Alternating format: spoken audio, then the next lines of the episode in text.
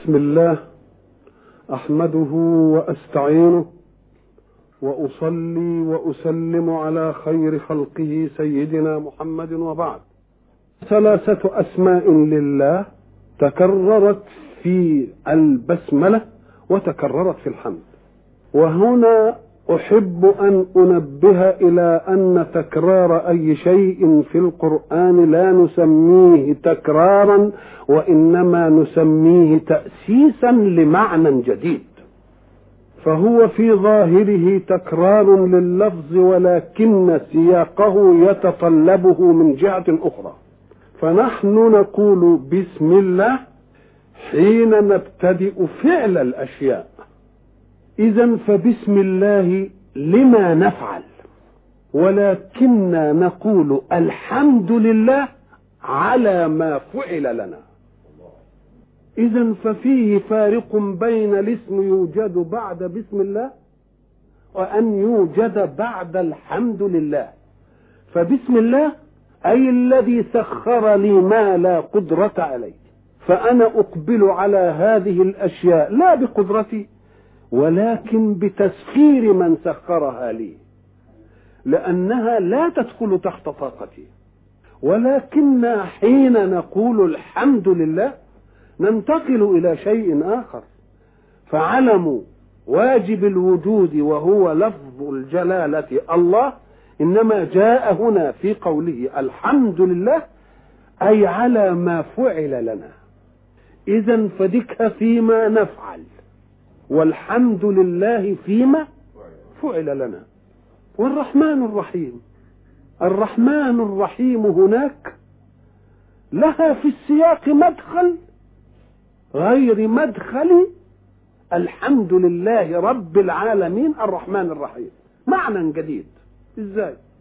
لأنك حين تبتدئ بسم الله الذي سخر لك الأشياء لتنفعل لك بدون قدرة لك عليها مع أنك قد تعصي الله الذي سخر لك هذه الأشياء.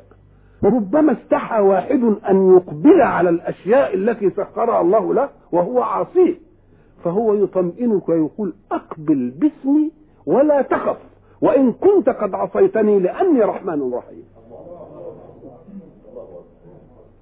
فأزال وحشتك من المعصية حين تقبل على ما سخر الله لك. ولكن في قوله الحمد لله رب العالمين الرحمن الرحيم مذاق آخر. ما هو المذاق؟ زاد هنا رب العالمين مش موجودة في التسمية. لأن هنا الحمد على ما فعل لك وفعل لك لتربيتك. إيجاد من عدم وإمداد من عدم والتربية كما نعلم تعني السيادة. والسيادة تعني السيطرة والملكية. فقد يتوهم في كلمة رب السيطرة والسيادة. والقسوة عليك. كما نعهد في من نربيه. نقسو عليه مرة فقسى ليزدجر ومن يك حازما فليقسو أحيانا على من يرحمه. فليزيح من نفسك أن الربوبية من الله ربوبية فيها قسوة تناسب السيطرة في التربية. يقول لك لا إنها ربوبية أيضا ولكنها فيها رحمانية وفيها رحيمية. يبقى هنا مذاق إيه؟ مذاق آخر. ثم انتهينا إلى أن الحمد الانفعال ومعنى الانفعال تستقبل الأشياء بفكرك ثم تستقر في وجدانك وفي قلبك عقائد ومعنى عقائد تعقد عقدا لا يحل بحيث كما قلنا لا تطفو لتناقش في الذهن من جديد معقوده ثم تشع في كل جوارحك. إشعاع اليقين. لأن ما دمت تحمد فالحمد على النعمة. والنعمة ليست لعقلك فقط. والنعمة ليست لقلبك فقط بل النعمة لكل كيانك.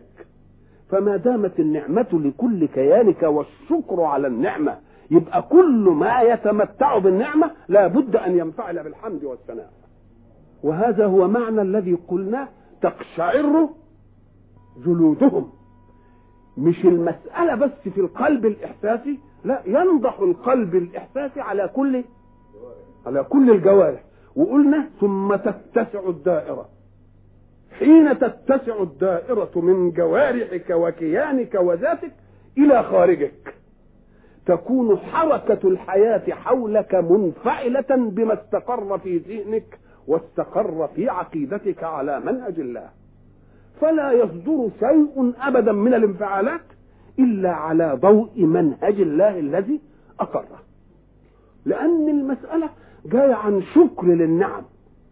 لما إشعاعات قلبي الحمدية تشيع على جوارحي كلها وجوارحي تشيع على حركة أعمالي البعيدة عني فيبقى لي دائرة من الإشعاعات. وغيري من إخوان المؤمنين له دائرة من الاشعاعات يبقى تلتحم اشعاعات الورود الحمدي على القلوب جميعها. وما دام يبقى عندنا كرس حمد يبقى الوجود كله إيه؟ كله حامد. حين يشغل الوجود كله بالحمد لا يجد الله كفاء له إلا أن يزيده تصديقا لوعده لئن شكرتم لأزيدنكم. هنا في الحمد قلنا إن مستوجباته إما الفضائل في الذات شيء فاضل في ذاته فبيستحق أن تحمده. وشيء له فضائل عليك له فضائل عليك. فللذات الحمد لله ذاته تستحق أن تحمد. لأنك أنت لما بتشوف واحد فنان يعمل أي حاجة بتنبسط منه وتقعد تلهج بالثناء عليه. وإن لم يعد عليك شيء إلا إنك أنت أعجبت بالعبقرية بتاعته اللي انتجت فربنا لأنه بديع السماوات والأرض كان يستحق أن يلتفت إليه خلقه بالإعجاب والتسبيح والتحميد لأنه أبدع شيئا على غير مثال. يبقى ذاته تستحق وإن لم ينلني منها فكيف إذا نالني منها شيء بسيال الربوبية؟ يبقى حاجة ثانية رب العاية؟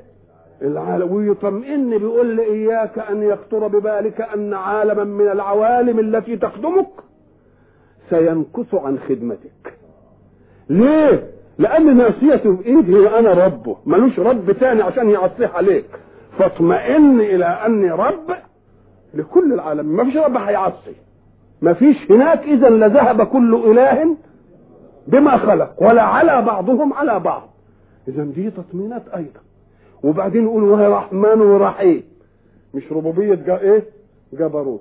وما كنتش بقى تيجي بالرغب لا للذات ولا للنعم السابقة ولا للنعم الحالية ولا للنعم التي تنتظرك بالرحمانية والرحيمية يبقى خاف مني بقى لأني مالك يوم الدين. يبقى يا رهب يا رهب. يا رهب يا رهب. حين يستحضر الحق ذاته بكل هذه الصفات اللي فيها فضائل الألوهية وفواضل الربوبية والرحمانية والرهبة في قوله مالك يوم الدين. يبقى اذا هذا الإله علمنا أن هذه المقدمات مقدمات الحمد الحمد الأول ودي حيثياته. ولكن هذه الحيثيات ستعطي شيئا جديدا. تبقى هي نتيجة للحمد لكنها تعطي مقدمة لشيء آخر أن الإله الغيب أصبح بكل هذه الصفات والأسماء حاضرا لديك. وما دام حاضر علمك الله أن لا تخاطبه بعد هذا الاستحضار الذي أحضر به ذاته إليك. الله ورب العالمين والرحمن والرحيم ومالك يوم الدين كلها غيبة. كان يقول إيه؟ القياس يقول إياه نعبد. لكن قال إياك يبقى نقلوا منين؟ إيه؟ نقلوا من غيبة إلى أنه بقى إيه؟ بقى حاضر. وما دام بقى حاضر يبقى يخاطب بالكاف. إياك! أكن كنت غيب يا رب وجبت لنا الأسماء دي فأصبحت إيه؟ حاضر. يبقى نخاطبك خطاب إيه؟ إياك! نعبد. قلنا إياك نعبد دي. كان يقدر يقول نعبدك.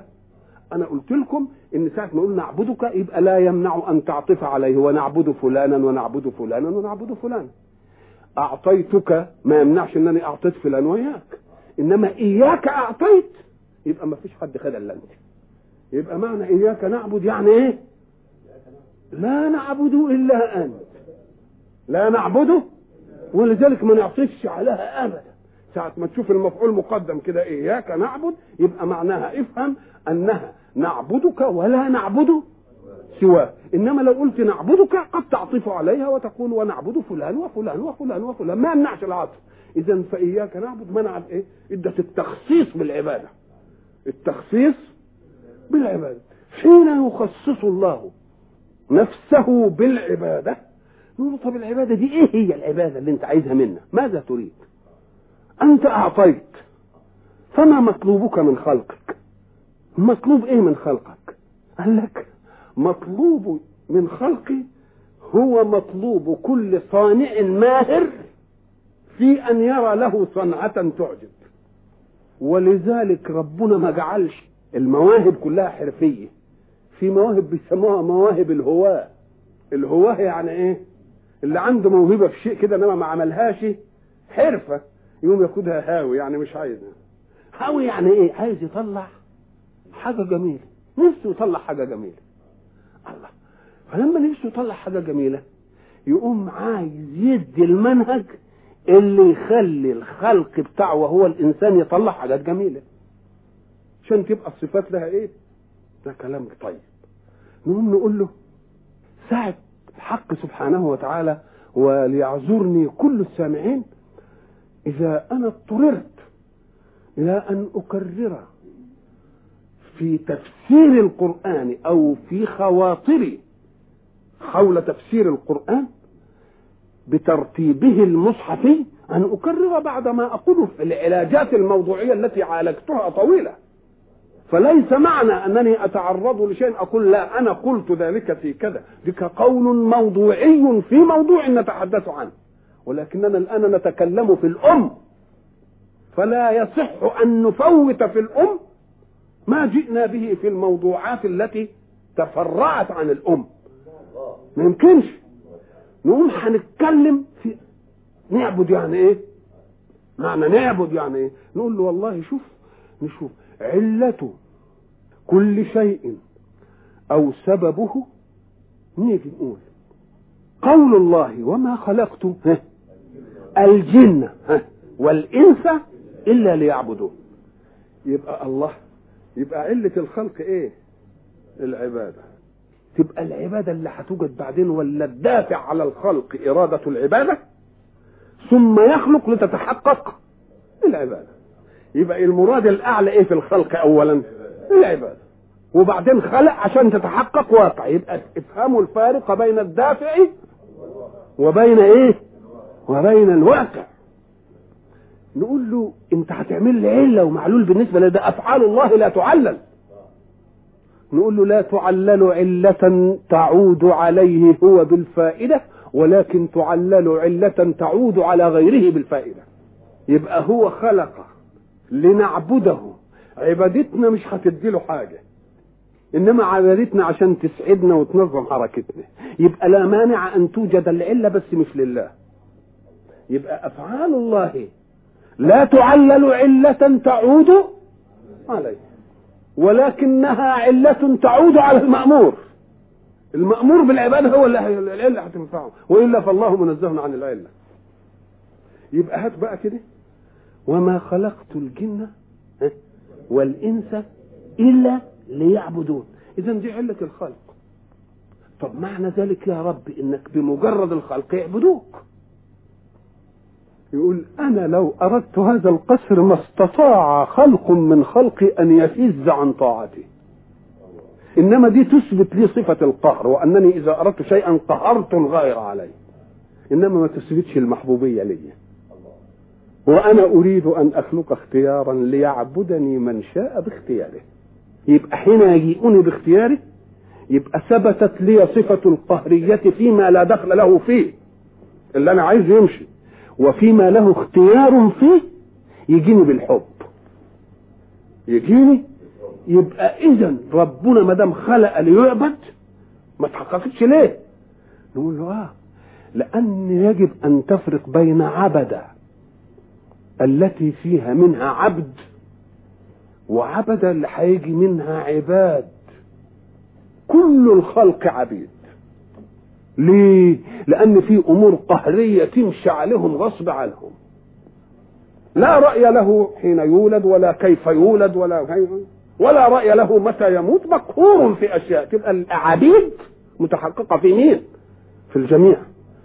ولكنه أيريدنا عبيدا؟ عرضنا عبيد فأجرى علينا بصفات القهر أشياء لا نستطيع أن نتحلل منها أبدا. هذه حققت كلمة إيه؟ عبيد. إنما هو يريد أن يحقق كلمة عباد. مراده الشرعي أن يحقق كلمة عباد. إيه الفرق؟ قال لك العبيد متساوون فيما يقهرون عليه.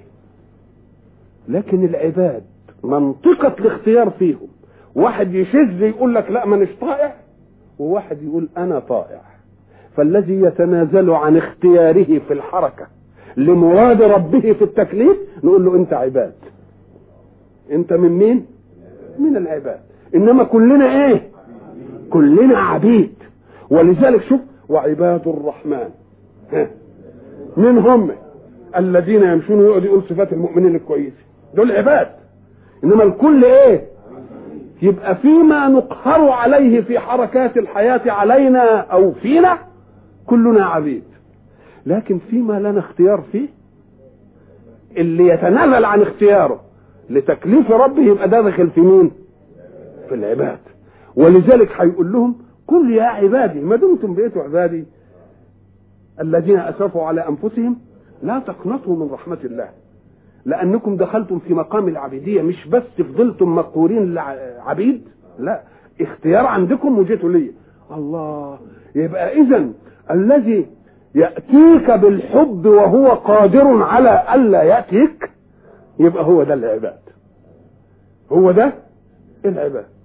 طيب حين يريد الحق وما خلقت الجن والإنس إلا ليعبدون يبقى عايزهم إيه؟ عبيد ولا عباد؟ آه عايزهم عباد. عباد يعملوا إيه؟ الصفات بقى وعباد الرحمن. بتكليف ويمشي ويتنازل عن اختياره ومش عارف إيه. وإلا فلو أراد الله أن يرغمنا على شيء أكان يستطيع واحد منا أن ولذلك قلنا إبليس قال له إيه؟ قال له إلا عبادك منهم المخلصين. اللي أنت عايزهم أنا ما أقدرش عليهم دول. أنا ما أقدرش عليهم دول. وبعدين قال لا إكراه في الدين لأن ربنا مش عايز يخضع قوالب. ربنا عايز يخضع قلوب بالحب. لأن إخضاع القالب ده يتأتى لمثلك. يمسك الكرباك وأنت هو قوي عليك يقول لك اسجد لي يا ابن الإيه؟ آه؟ اهتف بحياتي يقدر يكره قالبك ولا لا؟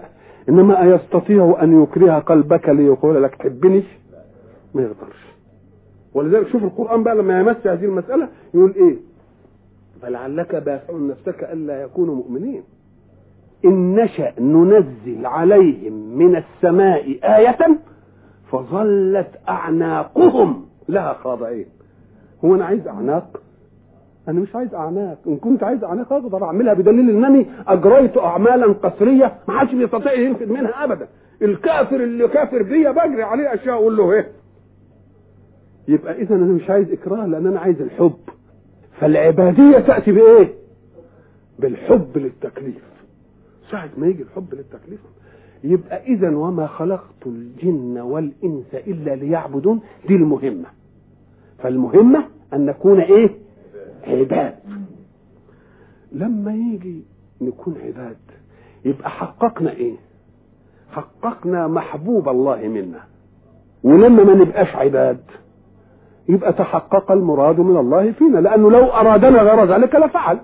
تركنا مختارين إذن بكل ما يحدث منا. مش كده ولا إيه؟ ما دام تركنا مختارين يبقى أنت ما عملتش حاجة غصب عنه. اللي سرق ما سرقش غصب عنه. إنما بس عمل عمل هو ما يحبوش. إنما هو اداله اختيار في إنه يقدر يسرق ويقدر ما يسرقش. يبقى اذا لما يسرق ما خرجش عن مراد الله لأنه خلقه صالح كده.